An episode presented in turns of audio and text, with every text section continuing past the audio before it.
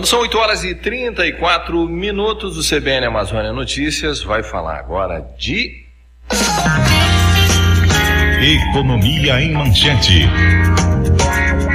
Com Fred Novaes.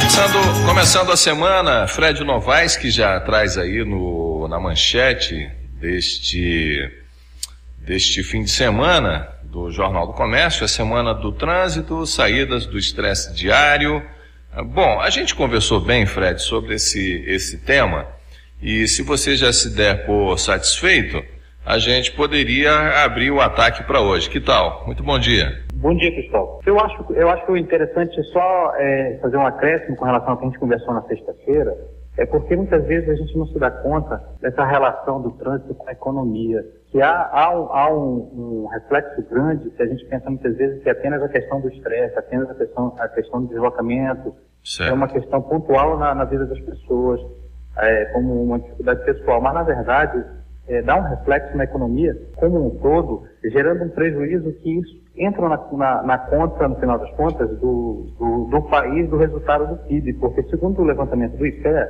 a questão, por exemplo, dos acidentes, ele comprometem pelo menos 5% do, do, do PIB do país, que dá mais ou menos algo em torno de 260 bilhões de reais com todo, tudo decorrente do trânsito. E, além disso, esse caos nas ruas, ele gera transtornos grandes eh, que, já, que afetam na economia, na questão do, do, aumento do custo dos produtos, aumento do, do, preço do próprio combustível, que isso afeta o bolso de cada um, afeta a, a, próprias empresas.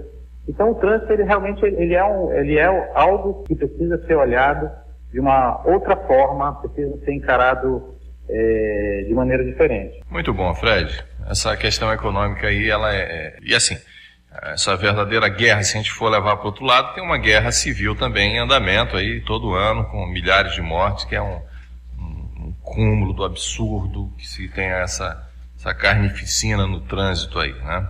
Fora as pessoas que ficam inválidas, que Sim. comprometem a sua, a sua vida produtiva, que muitas vezes entra no, no é. ônus da, da Previdência é e coloca uma bola de neve que, no final das contas, quem vai pagar a conta de tudo isso é o contribuinte, no caso nós, né? É, sim, claro. Ok. Temos aí algum foco para o dia, para a semana?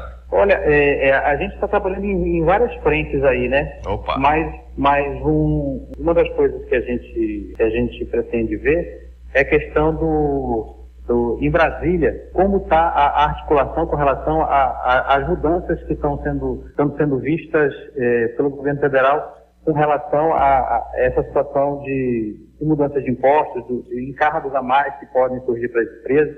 Como é que está sendo essa articulação que as lideranças estão fazendo com a nossa bancada? Uhum. Há uma articulação, há uma tentativa de se buscar é, é, apresentar sempre os números para que isso reforce, no final das contas, o, o, o, a postura, agora quando se discute a questão da, da retomada do CTMF, inclusive com alguns governadores querendo que, que a sacada seja maior ainda, a sociedade civil organizada precisa chegar junto para mostrar que, peraí, a nossa carga tributária ela já é perversa demais para a gente brincar de criar novas, novos encargos, novas situações que acabam que vai prejudicar o consumo, prejudicar as vendas, prejudicar a produção e principalmente prejudicar o nível de emprego que já vem caindo. Isso aí é importante se prevenir. Ok, com certeza. Esse é o foco do JC e o foco do país, eu diria mais, até do mundo. Nessa semana vai ser uma semana concentrado, enfim. Fred, tamo junto, viu? Obrigado tá aí pela participação. Até amanhã, Falou, Fred. Um abraço.